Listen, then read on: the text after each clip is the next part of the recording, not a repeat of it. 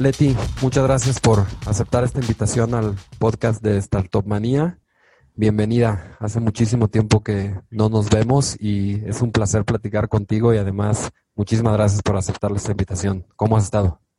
Muy bien, Aníbal. Al contrario, gracias por invitarme. Y la verdad es que no me puedo quejar y menos si estoy platicando contigo. Ah, muchísimas gracias. Desde que nos conocimos, eh, la, verdad es que aunque ha sido siempre en, ocasiones quizás relacionadas al trabajo relacionadas a lo que hacemos en, nuestra vida profesional, por así decirlo, eh, me, quedé impresionado y, apasionado de, tu historia, de lo que estás haciendo, de lo que estás creando. Y sinceramente es una de las personas que, que más admiro por lo que has logrado pero no solamente por lo que has logrado, sino por lo que estás soñando lograr y por lo que estás haciendo constantemente. Entonces, siempre ha sido una, una fuente de inspiración, definitivamente. Entonces, más aún por eso, gracias por el tiempo. Estoy muy emocionado de esta plática. Muchas gracias, Aníbal. Y de verdad que la admiración es mutua. Me, me gustaría que empezáramos a platicar acerca de la la, la carrera o la, la los inicios de, de dónde empezaste en, en cuestión de qué hacías antes. Creo que te, la, la mayor parte de la gente que, que te conoce y que, y que hoy en día te sigue y te sigue en redes sociales y te sigue a través de, de, de, de alguna forma la trayectoria que tienes con, con Fuck Up Nights y otros proyectos, eh, pero ¿cómo era Leti antes de eso? ¿Qué, ¿Qué, hacías? ¿En qué soñabas? ¿Qué estudiaste? ¿Qué te imaginabas que, eras, que iba a ser tu carrera profesional? Uf, excelente pregunta. Pues, pues creo que yo siempre he sido un poco una soñadora y eso es lo que me ha llevado a estar donde estoy. De hecho, cuando trato de pensar como en ese momento que me llevó a hacer todo lo que he hecho ahora, lo primero que viene a mi mente fue eh, la primera ocasión que visité una comunidad indígena para hacer servicio social. ¿Por qué? Porque para mí ese fue un momento que me sacó de mi burbuja de niña que nació y creció en la Ciudad de México y desde luego que había visto lo que era el México rural, pero nunca había visto esas comunidades indígenas increíblemente aisladas, sumidas en la pobreza. Y para mí fue una experiencia de haber tenido 15 años la primera vez que hice servicio social en estas comunidades y fue magnífico conocer pues ese otro México que en realidad es mucho más común que el México que yo había conocido hasta ese momento de mi vida. Eh, y en ese momento me surgió un gran compromiso por sacar o hacer todo lo que estuviera en mis manos para pues ayudar a que los mexicanos no vivieran en una situación de, de pobreza. En particular me cambió la vida un momento en el que estaba jugando con un grupo de niños de esa comunidad con los que me llevaba muy bien. De hecho, los niños eran nuestros guías por la comunidad y también nuestros traductores, porque en ese lugar se habla totonaco. Solamente los niños y algunos adultos hablan español. Eh, entonces un día estábamos jugando a las atrapadas con nuestros niños guía traductores y a uno de ellos se le rompió su guarache lo que hizo fue quitárselo y seguir jugando descalzo como otros niños que también estaban jugando descalzos. Al día siguiente que volví a ver a, este niño que se llama Alfredo, ahora debe ser un adolescente seguramente, em, Alfredo llegó descalzo. Y para mí fue un impacto muy fuerte porque yo asumí que iba a ir a su casa, iba a agarrar otros guaraches y listo, pero no, al día siguiente descubrí que su familia pues no podía conseguirle de una forma tan sencilla otro par de zapatos. Después conocí su casa, conocí a sus padres, a sus hermanitos, y pues efectivamente vivían en una situación de pobreza extrema. Sus papás se dedicaban a la agricultura de subsistencia, para que te des una idea. Eh, y mi último día en esa comunidad le pregunté a Alfredo que qué quería que le regalara, que le llevara un regalo si es que volvía de nuevo a su comunidad. Y él me pidió un regalo para su hermanito que acababa de nacer no me pidió algo para él. Y, la verdad es que cuando conoces estas historias de primera mano, pues es imposible no generar empatía y no generar amor y a partir de ahí decidí que iba a dedicar mi esfuerzo a hacer algo porque la gente viviera pues una vida más feliz. Y a partir de ahí, pues fundé una empresa social que terminó fracasando. Luego, a raíz de ese fracaso, pues nacieron las Focus Nights. Por eso creo que eso, marcó mi vida. Claro, pero no nos, no, nos adelantemos todavía tanto. Eh, ¿en, dónde fueron eh, estas, eh, esta misión o, o, estas comunidades? ¿En dónde están? En el estado de Veracruz. Tú eres de Veracruz. Yo soy de la Ciudad de México, pero así era el programa, como que ibas a hacer servicio a ese lugar de Veracruz. Eh, y después tuve también la oportunidad de conocer comunidades indígenas en Puebla, en la Sierra Negra de Puebla. Esto fue mientras estaba estudiando administración y mercadotecnia. Entonces ya esa, digamos, ya fue un poco más adelante, ya estabas en la universidad. Exactamente. Involucrada en eso. Sí, ya llevaba para esto mucho tiempo trabajando en comunidades indígenas. Cuando estaba estudiando administración y mercadotecnia en, en una comunidad en la Sierra Negra de Puebla, conocí un grupo de artesanas eh, que bordaban telas a mano. Me enteré que les pagaban tres pesos por su trabajo, de una forma muy literal, tres pesos. Por una tela de un metro cuadrado les pagaban 30 pesos. Y en bordar eso se tardaban más o menos un mes. Entonces, obviamente había ahí alguien aprovechándose de la situación de aislamiento de este grupo de mujeres. Em, le pedí a una de ellas que me bordara un morral de manta que traía conmigo y regresando a la Ciudad de México, el morral fue un éxito con mi mamá, las amigas de mi mamá, mis amigas, todos querían una. Y pues yo en aquel momento estudiaba administración y mercadotecnia y pues las neuronas hicieron sinapsis, se conectaron las cosas y dije, claro, podemos ayudar a estas mujeres a través de un modelo de comercio justo, empresas sociales. Esto que te estoy contando debió haber sucedido por ahí de 2005, 2006. En esa época hablar de comercio justo y empresas sociales no era tan común como, como era ahora. Entonces, eh, pues la empresa social resultó ser que pues era muy atractiva, era muy sexy. Y a pesar de que el modelo de negocios nunca cuajó del todo, pues nos sostuvimos durante un par de años a base de ganar concursos, aprovechando lo sexy que tenía esta empresa, una de las primeras empresas sociales en México. Em, pero bueno, moraleja del emprendedor, nuestra planeación financiera no estaba bien hecha, nunca nos alcanzó el dinero para pagarnos un sueldo a los fundadores de la empresa, que pues éramos los empleados, solo le pagábamos a las artesanas porque ese era el corazón de la empresa. Em, y pues bueno, terminamos cerrándola. Así que sí, la planeación financiera es súper importante. Sí, sí, es súper importante. Y, y, he estado ahí. Eh, y he estado ahí. esos, esos mismos errores. Y a veces que siento que la, la, eh, la espinita o la esas ganas de crear algo eh, sobrepasan la, la el, el, el, esfuerzo de, de, hacer las cosas con, con, más calma o el hacer las cosas pensando en precisamente en ese en, el largo plazo o en la viabilidad de un proyecto y como, como emprendedor amateur en ese aspecto creo que falta esa visión a veces, ¿no? Falta esa visión de cómo, eh, de cómo poder tener un impacto en el, en, el negocio a largo plazo y nos vamos por enamorarnos de una idea que después empieza esa idea a tener ese tipo de problemas. Entonces me, me puedo relacionar con, con esa experiencia. Así es, por eso creo que la mejor forma de evitar el fracaso, y esto se lo digo siempre a los emprendedores que están en su primer intento, la mejor forma de prevenir un fracaso es antes de poner manos a la obra y darlo todo, validar la idea. No solo validar la viabilidad en el mercado, sino validar que es financieramente viable o bajo qué condiciones lo es.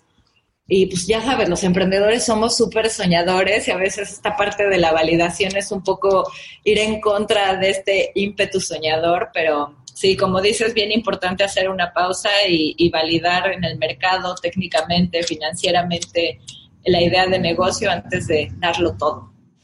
Sí, y después de esta empresa, me quedo con, con la duda, ¿y tuviste o seguiste en contacto con esas comunidades cerraste la empresa, pero ¿sabes qué pasó con esas personas? Eh, ¿Tuviste oportunidad de, alguna vez volver en contacto con ellas y, las cosas cambiaron? ¿O, cuál fue el, eh, después de ese, de ese capítulo, qué pasó con esas personas que estaban trabajando y que les estabas ayudando con, a través de tu empresa? Sí, de hecho sigo, hasta el momento sigo en contacto con las artesanas. Em, y afortunadamente varias de ellas siguen haciendo bordados a mano y los venden en la ciudad de Puebla. Es decir, eh, pues esta visión ambiciosa que nosotros tuvimos en aquel momento de estar vendiendo por todo el mundo artesanías no se concretó, pero creo que quizás se concretó algo mejor que fuera que pues ellas fueran las protagonistas del negocio que ellas fueran las dueñas, las que eventualmente comercializaran, que creo que ese fue parte de, los fracasos que tuvimos, como no, no empoderarlas de forma adecuada desde un inicio. De hecho, la parte más dura de, pues de haber cerrado este negocio para mí fue cuando fuimos a la comunidad indígena a avisarle a las señoras que pues el proyecto había fracasado y era nuestra culpa hubo algunas que lloraron, hubo otras que dijeron, ¿cómo vamos a intentar hacer esto nosotras mismas? Em, y yo me sentí súper mal porque pues yo arranqué todo esto para generar un impacto positivo en la vida de las artesanas y yo en aquel momento sentí que había logrado justo lo contrario. Y bueno, ya viéndolo con perspectiva, creo que este, pues aprendí un montón y, admiro tanto a los emprendedores que sí han logrado de forma exitosa comercializar dando un pago justo a los artesanos. Sí, y todavía hay muchas cosas por hacer, pero creo que el hecho de que sigas en contacto con ellas y, precisamente ese, ese impacto a, mayor, a más largo plazo, creo que es lo que refleja que lo estabas viendo realmente por generar un bien y por crear ese valor y no solamente por eh, porque era una idea que parecía buena, ¿no? O porque era la parte sexy de, crear una, startup o, cualquier cosa que estaba, que estaba, que, era esa empresa, ¿no? Claro. Y si quieres, saltemos un poco más hacia, hacia, hacia lo que es Folk of Nights. Eh, ¿Cómo es esa conexión entre el cierre de tu empresa y el arranque de un nuevo proyecto que, que, en ese momento quizá ni siquiera tenía la forma de una empresa. Claro. Em, pues mira, justo Folk Nights nació a partir de esta historia que ahora te cuento con tanta tranquilidad. La verdad es que esto fue algo que no platiqué con nadie durante siete años de mi vida, hasta la noche en la que nacieron las Folk Nights. Eh, fue una noche en la que estaba tomando mezcales con cuatro amigos más estábamos hablando pues de, cómo es la vida real y cómo a veces los medios y las redes sociales reflejan cosas que pues no se parecen tanto a la realidad. Y en medio de esta conversación vimos que todos habíamos fracasado en negocios, pero nunca nos habíamos contado esas historias. Entonces, pues al calor de los mezcales nos las compartimos y, después de que nos contamos esas historias, dijimos, creo que vale la pena replicar esta conversación. Y esa misma noche, en 15 minutos, planeamos la que fue la primera Focus Night. Decidimos eh, que para que nadie se echara un rollo de una hora, como alguno de mis amigos, pues iba a ser un modelo en el que ibas a contar la historia de fracaso de tu negocio usando 10 imágenes y 7 minutos. Em, también dijimos que cada quien iba a invitar a cinco amigos y que tres de ellos iban a hablar. Le pusimos fecha, que era dos semanas después de esa noche de mezcales. Y, ah, y desde luego el nombre, ya que habíamos decidido todo esto, este, nos preguntamos, bueno, ya nos vamos a animar a hacer una reunión para hablar de fracasos, hay que ponerle un nombre. Y, uno de mis amigos dijo Fuck Up Nights. De hecho, dijo Fuck Up Night en singular, porque originalmente pues iba a ser una reunión con nuestros amigos y listo.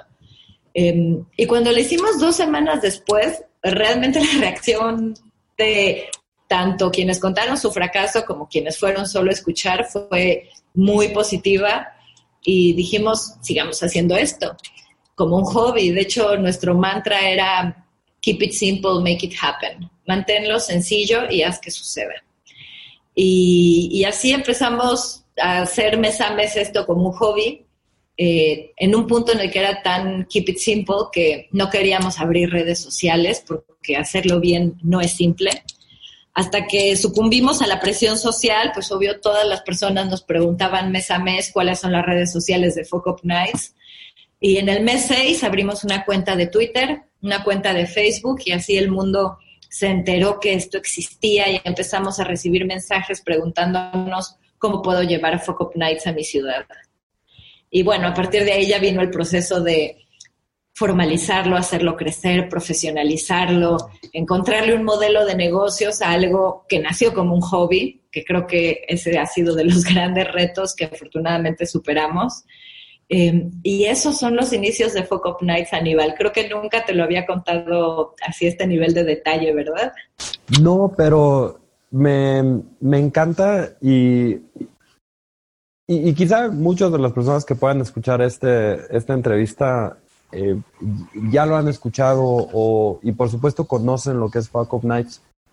Em, pero danme una perspectiva de lo que es hoy, porque de eso que nació de un Fuck Up Night y de cuatro personas, está en todo el mundo y está en muchísimas ciudades. Eh, un ejemplo es que yo crecí en La Piedad, Michoacán, y un grupo de WhatsApp en el que estoy, de un equipo de emprendedores en La Piedad que están creando parte del ecosistema, son unos de los promotores y me encantó ver el primer día que, que, empezaron a invitar a, hacer el, el Fuck Up Night en, en, la, o empezar en la comunidad de Fuck Up Nights en La Piedad y, y sentí padrísimo porque dije, wow, esto es, digo, hay, hay lugares más lejanos quizá en los que ya está Fuck Up Nights, pero, pero me encantó verlo que está precisamente en, en, la ciudad donde yo crecí y, ver cómo se ha alejado y ha alcanzado comunidades más allá de la comunidad donde está el hype del emprendimiento, donde está el hype del, de la tecnología, eh, ¿no? Que, que, y, lo voy a decir de una manera quizá un poco eh, sarcástica o, este, un poco ácido, pero fue más allá de un de, de, la condesa y realmente alcanzó ya zonas muy alejadas que no te imaginabas, ¿no? Pero ¿en qué, en qué escala ha llegado? ¿Qué, qué, es hoy Fuck of Nights? Claro, em, pues para quienes, de hecho todavía debe haber quizá personas preguntándose qué es Fuck Nights, de qué está hablando esta mujer. Eh, Nights es un movimiento en el cual compartimos historias de fracaso. Cómo funciona es que tenemos equipos por todo el mundo que organizan eventos a las cuales van cientos de emprendedores y también muchos no emprendedores que simplemente asisten por curiosidad o para aprender, todos son bienvenidos. Y en cada uno de estos eventos, tres o cuatro personas se suben al escenario a contar una historia de fracaso y después hay una sesión de preguntas y respuestas y realmente es un, este, pues son sesiones bastante distendidas, no se acostumbra que la gente vaya de traje, no se espera eso. Eh, y, esto que, empezó en septiembre de 2012, al momento está en 300 ciudades del mundo, en 90 países. Y también hemos tenido la fortuna de poder llevar estas dinámicas de contar fracasos a más de 50 grandes corporativos de todo el mundo, con la idea de que pues esta cultura que ya han abrazado las startups de hablemos de nuestros fracasos es la mejor forma de innovar, que también la empiecen a adoptar empresas que pues tienen a lo mejor mucho más protocolo, más burocracia y por lo tanto les cuesta más trabajo a veces comunicar los aprendizajes del fracaso y generar innovaciones. ¿Cuál ha sido una historia de fracaso que que todavía no has contado o que, o que, que no has, que, que no te ha tocado eh, ya exponer en una de estas, de estos Fuck of Nights? Uh, muy buena pregunta. Em, ¿Fracaso personal o de negocios? La, la, que tú quieras. Si quieres contar brevemente alguna. Creo que los fracasos de alguna forma siempre son personales, ¿no? es eh, cierto creo que la, la, forma en la que nos marca podría contarte el, aquella vez que dejé de hacer algo y el proyecto salió mal y, y el aprendizaje me marcó tan personalmente como aquella vez que, cometí un error y quizá eh, hice daño a alguna persona que, quería o, este, me equivoqué en, en alguna otra cosa personal, pero yo siento que siempre tienen algo de, carácter personal cualquiera, cualquiera de este tipo de cosas. ¿no? Los fracasos al fin y al cabo nos, nos marcan a, a muchos niveles en, nuestra vida. Tal cual. Em, pues qué fracaso es como, la verdad es que ahora que diste esta descripción me vinieron tantos a la mente. Eh, quizá el, primero que se me ocurrió fue eh, el de un proyecto de negocios que intenté, habrá sido un año después del el fracaso de la empresa social que trabajaba con artesanas. Eh, en esa época yo estaba, desde entonces no lo he dejado de hacer, en esa época empecé a prestar mucha atención a qué necesidades no estaban cubiertas. Y bueno, en la Ciudad de México hay un montón de tráfico y empecé a, ver que había muchas personas que estaban a las 7, 8 de la mañana atoradas en el tráfico, sin desayunar, muriéndose de ganas de tomar un café. Entonces una amiga y yo empezamos a hacer un experimento en el que primero nosotras salíamos a lugares donde había grandes filas de tráfico, como a vender cafés y sandwichitos y como a intentar entender qué es lo que hacía la gente. Y después de una semana nos pareció que pues quizá no había tanta ciencia detrás de eso y empezamos a reclutar personas que entraban a trabajar tarde o que no tenían trabajo en ese momento y que les interesaría hacer esto unas dos horas al día.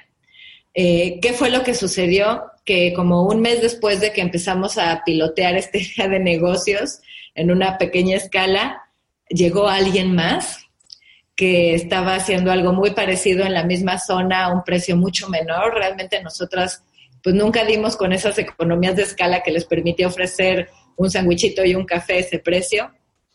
Y la verdad es que dijimos, listo, como que por aquí no va, mejor enfoquemos nuestras energías en otras cosas. No fue un gran fracaso, pero creo que fue eh, un pequeño fracaso que me ayudó a ver la importancia de no casarte con una idea con todo, sino de empezar en pequeño, entender lo que está pasando y como tú mismo ir a la calle a estar con el cliente. Y si ves que de pronto no va a funcionar, aceptarlo lo antes posible para dedicar tu energía a algo más, ¿no? Es como el costo de oportunidad, lo que llamarían los economistas costo de oportunidad. ¿Qué, qué estoy dejando de hacer por enfocar mi tiempo en hacer este proyecto que pues nunca va a crecer tanto, ¿no? Sí, y últimamente he estado practicando algo así de una manera demasiado, y, va a parecer hasta, hasta tonto el ejemplo, eh, pero cuando empiezo a leer un libro que, que llego, no sé, llevo un par de días o una semana y no me ha enganchado siento como que me da me da flojera cuando me quiero sentar a, leer y, voy muy lento, lo que he estado haciendo es dejarlo leer. y, hay veces que desde una perspectiva muy competitiva, pensar en, pensar en dejar un libro es como un mini fracaso, porque no puedes alcanzar esa meta. Mi meta era leer ese libro. Em, a lo mejor es una estupidez mía, pero, pero, pero así lo sentía. Entonces me clavaba con un libro que tardaba mes y medio leyéndolo y que estaba aburrido y que sentía que no me dejaba nada porque ya, porque no estaba enganchado, pero lo leía solamente por, por en mi mente decir, Marquesa Palomita. Y la verdad es que he estado haciendo esto y, me he encontrado con cada vez más libros que me apasionan em, y, y, aprender cosas nuevas y también como, no sé si haga sentido, pero pero hay veces que practicar ese tipo de cosas tan sencillas son muy buenas en ese aspecto de cómo hacer que lo que estás haciendo te, te rinda al máximo. Tal cual. Yo tengo la misma técnica, fíjate. Si a mí un libro no me atrapa, lo dejo ir. Como que yo pienso, la vida es tan corta y hay tantas cosas por leer, ¿para qué dedicar tiempo a malos libros? Y a lo mejor no es malo, simplemente como que ese libro no es para mí en este momento de mi vida. Y sobre en un futuro lo retomaré y hará más sentido. Exacto, creo que es esa, eso es, es en este momento. En este momento no me está captando. Y, me ha pasado que después regreso con a, ese libro y, me encanta.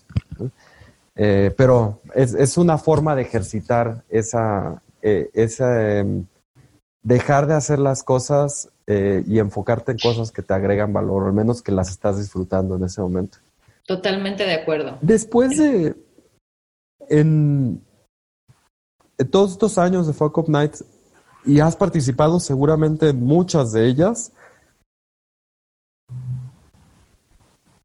¿cuál ha sido aquella historia de fracaso o aquel, aquella persona que te haya marcado, eh, que conociste a través de, esta, de este movimiento, que, que cambió tu, podría decir lo que cambió tu vida o que en ese momento hayas dicho, estoy satisfecha con lo que hemos logrado porque esta persona me acaba de comprobar que ya le sirvió, que ya le ayudó este esfuerzo o este movimiento o este, o este ejercicio de, de, aceptar y de contar un fracaso. ¿Hay alguna historia que te venga a la mente? Eh, de hecho, sí, creo que eh, no, es de, un emprendedor, sino es de una bailarina. Eh, porque ella me, me, dejó un aprendizaje súper profundo. Su historia es la siguiente. Ella se llama Nadia Lartigue, es coreógrafa, y ella toda su vida estudió danza contemporánea y ballet clásico con la intención de ser una bailarina profesional. Y estaba en Nueva York a punto de, estaba ensayando, era el último ensayo, un día antes de su presentación estelar. Y en ese último ensayo se rompió la pierna. Eh, desde luego los médicos le dijeron que no iba a poder bailar de nuevo de forma profesional y ella pasó por todas las etapas del duelo, ¿sabes? Depresión, rabia, querer culpar al universo por lo que le está pasando, hasta que finalmente llegó al punto de la aceptación y, y lo que ella dijo fue, si mi verdadera pasión en la vida es la danza, yo voy a seguirla con la pierna rota o como sea. Entonces ella generó una teoría de la danza que se basa en el error y en la arritmia. Y ella hace cosas, por ejemplo, monta una coreografía y le pide a los bailarines que hagan el paso de danza que peor les sale. O eh, también ha dado clases de, de danza para arrítmicos. Y la intención no es que bailen con ritmo, sino que abracen su arritmia y así sigan bailando. Al final a veces pensamos que la danza es algo de muchas reglas y mucha perfección, pero creo que es algo más humano, más profundo y la perfección es una trampa. Y esa historia de Nadia Lartigue me, me dejó marcada de una forma muy profunda. También porque siento que para ella fue muy liberador compartirla. Wow, qué padre. Ese tipo de clases seguramente son las que tengo que ir yo. me, quiero cambiar de un poco de, de tema, pero relacionado a tu experiencia como, como, como emprendedora también y, sobre todo como creadora de Fuck of Nights. Em, he estado siguiendo lo que, lo que has publicado, has estado en conferencias, has estado en TED, pero también escribiste eh, uno o ya varios libros. ¿Cómo, ¿Cómo empezó ese proceso creativo y qué, ¿qué fue lo que te llevó a escribir el primer libro y qué, qué aprendiste de ese proceso en cuestión de, tu disciplina personal, el esfuerzo que te llevó, el, no solamente el proceso creativo, sino también el proceso, pensemos en, en la talacha, ¿no? En la chamba del día a día, de lo que te fue, de lo que te implicó poder escribir un libro, publicarlo, llevarlo, promoverlo, contar esa historia. ¿Qué, cómo, fue ese proceso? Eh, pues creo que algo que hay detrás del hecho de que haya publicado libros es que, primero que me encanta escribir, eh, y otro es que en, varias etapas en este momento entre que tuve mis fracasos empresariales y nacieron las Focus Nights, trabajé como editora de periódicos y revistas. Estuve editando El Economista y también la revista Expansión. Y cuando empecé a enfocarme a Nights de tiempo completo, la verdad es que extrañaba muchísimo escribir. Me la pasaba escribiendo mails, pero ese es otro estilo de escritura.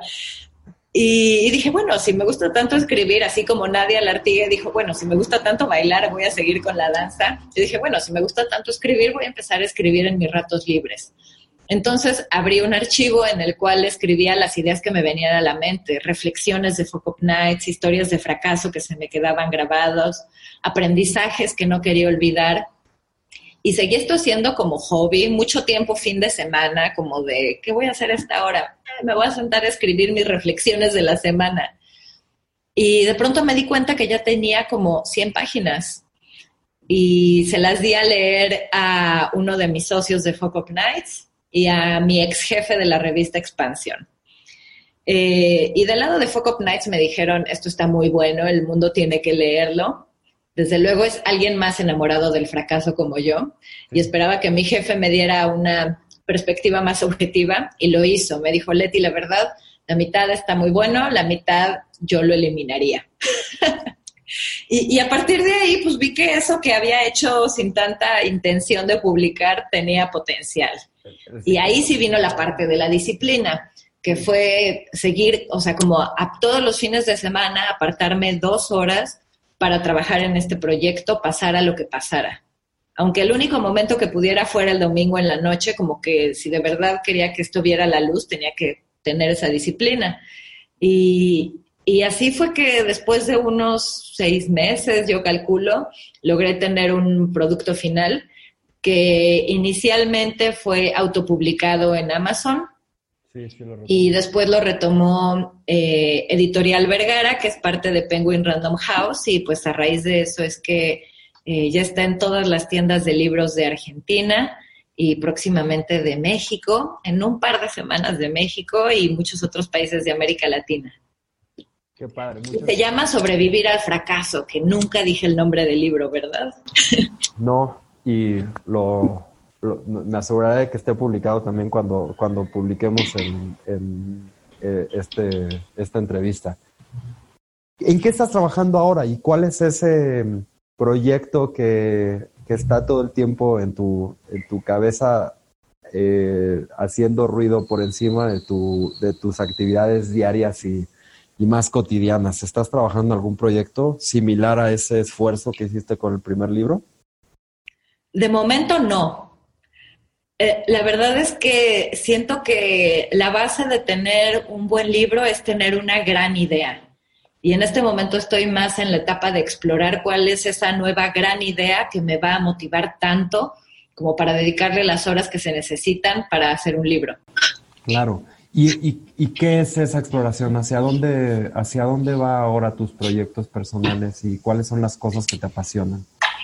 Pues llevo ya varios meses muy obsesionada con temas del futuro del trabajo y el futuro de la educación. Em, creo que las tecnologías emergentes están teniendo un impacto gigantesco en todas las áreas de nuestra vida y a mí en particular me interesa lo que sucede en el trabajo porque los adultos nos dedicamos una tercera parte de nuestra vida a trabajar. Y esta actividad a la que le dedicamos tanto tiempo está siendo rápidamente transformada por la tecnología. Y a mí me, me, interesa incidir en que estos cambios que está generando la tecnología nos ayuden a tener un trabajo que sea más significativo, que nos motive más, donde se puedan aplicar mejores las habilidades y talentos de cada persona eh, y, pues también a preparar a las organizaciones y a las personas para que estos escenarios medio apocalípticos de desempleo tecnológico no sucedan de esa forma. Creo que estamos justo parados en un momento en el que podemos incidir en ese cambio. Claro. ¿Y de la educación? ¿Cuál es, cuál es la visión que tienes? Eh, pues yo estoy muy convencida de que dentro de muy poco casi todas las empresas en el mundo van a empezar a contratar enfocándose en habilidades puntuales y no en carreras o maestrías, licenciaturas. Em, sobre todo por la naturaleza cambiante del trabajo. Muchas veces, eh, imagínate a alguien que estudia una carrera muy tecnológica de cinco años, para cuando llega al año cinco de su carrera, muchos de los lenguajes, de las cosas que aprendió en el año uno, van a haber evolucionado. Entonces, el concepto que viene es educación continua. Claro, suponiendo que lo que estudió en el año uno era viable, era vigente en ese momento. Lo más ah, totalmente, sí, sí, sí. Eh, ese es otro gran tema. A veces el sistema educativo no se adapta al mismo ritmo que avanza el mundo real. Entonces creo que nuevas formas de mirar la educación que son mucho más ágiles, que, se, que evolucionan conforme evoluciona la tecnología, es hacia donde debemos estar mirando, sobre todo en países en vías de desarrollo. Sí, totalmente de acuerdo. Y eh, quiero ver tu nuevo producto que salga de este, de este proceso de exploración y creativo porque son dos temas que también me apasionan. Principalmente creo que la educación y, eh, y, más que nada porque tengo dos bebés que, que, que veo esa, veo, de alguna forma pienso en su futuro, pero también veo ese proceso de, de aprendizaje, de exploración, de descubrimiento y, es apasionante. Entonces, es un tema que, que, me dará gusto platicar contigo pronto para ver cómo va evolucionando esa exploración que estás llevando a cabo. Me encanta. En, en unos meses te cuento qué he pensado. Perfecto. Quiero saltarme a, a una serie de preguntas que son, eh, he estado haciendo a casi todas las personas que, que, han pasado por este, por este podcast y que quiero sobre todo rescatar algunos temas puntuales acerca de, de, de, lo que te gusta, tus hábitos y, preguntas un poco más eh, cerradas, pero que creo que son siempre muy eh, muy interesante, sobre todo por, por, por, por, lo que hemos estado aprendiendo de cada una de, de las otras personas con las que he estado platicando. Entonces, cuando tú piensas en, y creo que esto te lo debería plantear en dos formas, cuando piensas en éxito, en qué persona te viene a la mente. Fíjate que cuando pienso en éxito, más que una persona me viene una palabra, me viene la palabra momentáneo. Porque creo que el éxito realmente es solamente un momento, el éxito es increíblemente efímero. Como que cuando estás en la cumbre pasa. Y creo que la gran parte del tiempo no estamos tanto en el éxito ni en el fracaso, sino en algo intermedio, que todavía no le ponemos un nombre tan claro.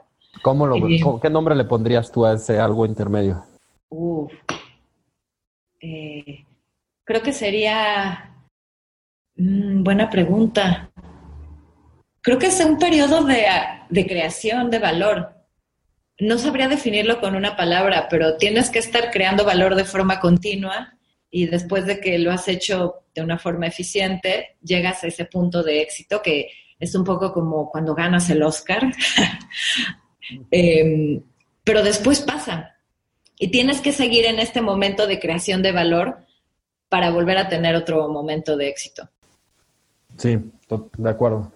¿Cómo, cómo es un día normal en, en tu vida? ¿Que, ¿En qué dedicas tiempo? ¿Cómo dirías que son tus hábitos, tus hobbies? ¿Cuál, cuál es, ¿Cómo describirías un día normal en, en tu día a día? Mm, pues en un día normal me levanto, tomo un vaso con agua, eh, desayuno y, me encanta inmediatamente después de eso, a veces todavía sigo en pijama, para ser muy honesta, trabajar como una hora y media en la cosa más importante que tengo que lograr esa semana, en la cosa más estratégica, porque he notado que en ese momento temprano en la mañana, tipo 8 de la mañana, como que mi cerebro está trabajando de una forma muy eficiente y puedo sacar mucho trabajo en ese momento. Después de eso ya empiezo a checar mails, a ver si hay alguien del equipo que necesita mi apoyo en algo. También me interesa mucho, ¿sabes? No convertirme en el cuello de botella de nadie del equipo, ser una facilitadora. Eh, y después de eso, como a media mañana, hago 10 minutos de meditación y el resto de mi día suele ser juntas, llamadas, contestar mails, leer reportes de investigación, revisar reportes de investigación, eh, y suelo hacer ejercicio más hacia la noche, que por ahí muchos dicen que es mejor hacerlo en la mañana, pero la verdad es que como que mi costo de oportunidad de hacer ejercicio en la mañana sería no tener esta hora y media de super enfoque. Entonces prefiero hacer ejercicio en la noche. ¿Y, qué te gusta? y por lo general en la tarde hago otra pausa para otros 10 minutos de meditación. Ok, ¿y sigues algún alguna técnica de, meditación específica o alguna aplicación o, cómo ha sido ese, ese hábito que te has desarrollado? Pues yo logré desarrollar el hábito gracias a que uso Headspace. Desde hace seis años uso esta aplicación. Antes de eso había tomado varios talleres de meditación, pero realmente no había logrado tener la disciplina, generar el hábito. Hasta que empecé a usar Headspace lo logré. Y aún así no lo hago todos, todos los días. Yo creo que lo hago cinco días de la semana. Súper. ¿Y qué haces de ejercicio? Pues depende de lo que se vaya dando. Por ahí si me invitan a una clase de baile, me parece la forma más divertida de hacer ejercicio. Eh, si no, suelo ir a hacer entrenamiento funcional. Ya. Y por ahí si tengo tiempo el fin de semana, también me gusta salir a correr al menos una vez a la semana. Súper, sí, a mí también me encanta correr. Es una forma para mí también como de relajarme o este... muchas veces lo veo casi como, como un ejercicio medio de meditación porque me gusta o ir escuchando algún audiolibro o ir estar escuchando algún podcast. Em, y, y, por lo menos en ese estado mental en donde estás muy fuera de, de las preocupaciones exteriores y estás más eh, poniendo atención en algo muy concreto y, me, encanta eso. Sí, coincido. El ejercicio es una forma de meditación. Sí. ¿Hay algún libro que hayas recomendado o regalado eh, este, más a, a, personas, amigos, conocidos, lo que sea, pero ¿cuál es el libro que más has recomendado o regalado? Uf, el libro que más he recomendado, de hecho no es un libro de negocios, es una novela que se llama La Uruguaya. El autor es un novelista argentino que se llama Pedro Mairal. Eh, y yo intento tener este hábito de leer como un libro de negocios o un libro que leo por curiosidad intelectual y después leer una novela, como ir intercalando uno con otro. Y este libro, La Uruguaya, es una novela corta, espectacular, muy bien escrita. Em, y ese lo he estado regalando por todos lados últimamente, sobre todo porque el libro en físico no lo venden en México. Entonces, este, cuando estoy en Argentina, compro novelas de la Uruguaya para ir a regalarlas en México porque me encanta. Es tan divertida y tan bien escrita. La voy a buscar. Te la voy a llevar, Aníbal. Muchísimas gracias.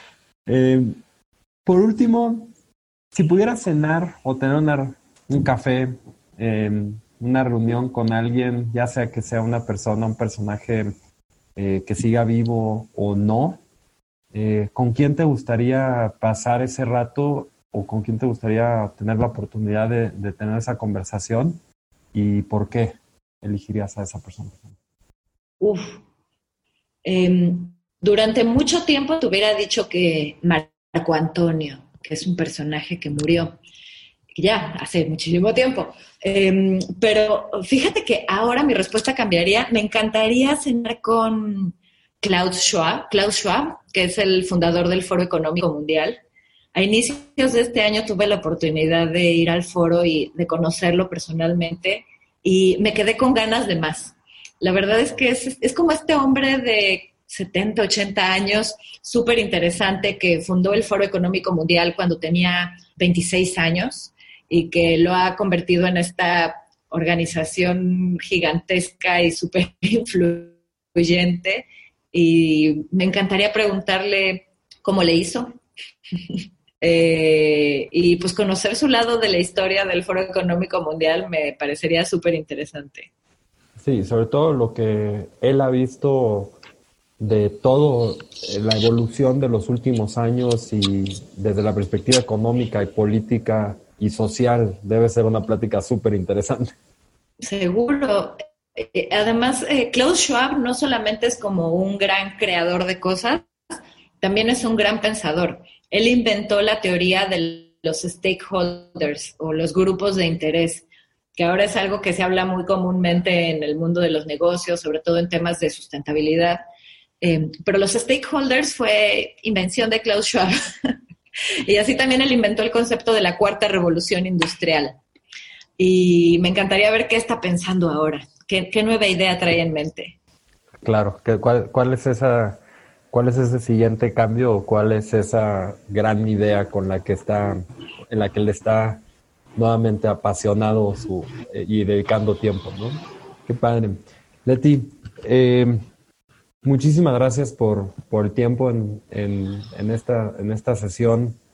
Me quedo como siempre con ganas de seguir aprendiendo más de no solamente de las cosas en las que estás trabajando, sino de nuevas cosas que no tenía, que, que no tenía idea. Entonces, me quedo con tarea de empezar a investigar sobre nuevos, sobre nuevos temas y de verdad me quedo con, con muchas ganas de ver cuál es el próximo proyecto o los próximos proyectos en los que, en los que estás trabajando, porque siempre lo que estoy seguro es que vienen cosas muy valiosas. Muchísimas gracias, Aníbal. Estoy segura que esta va a ser la primera de muchas conversaciones.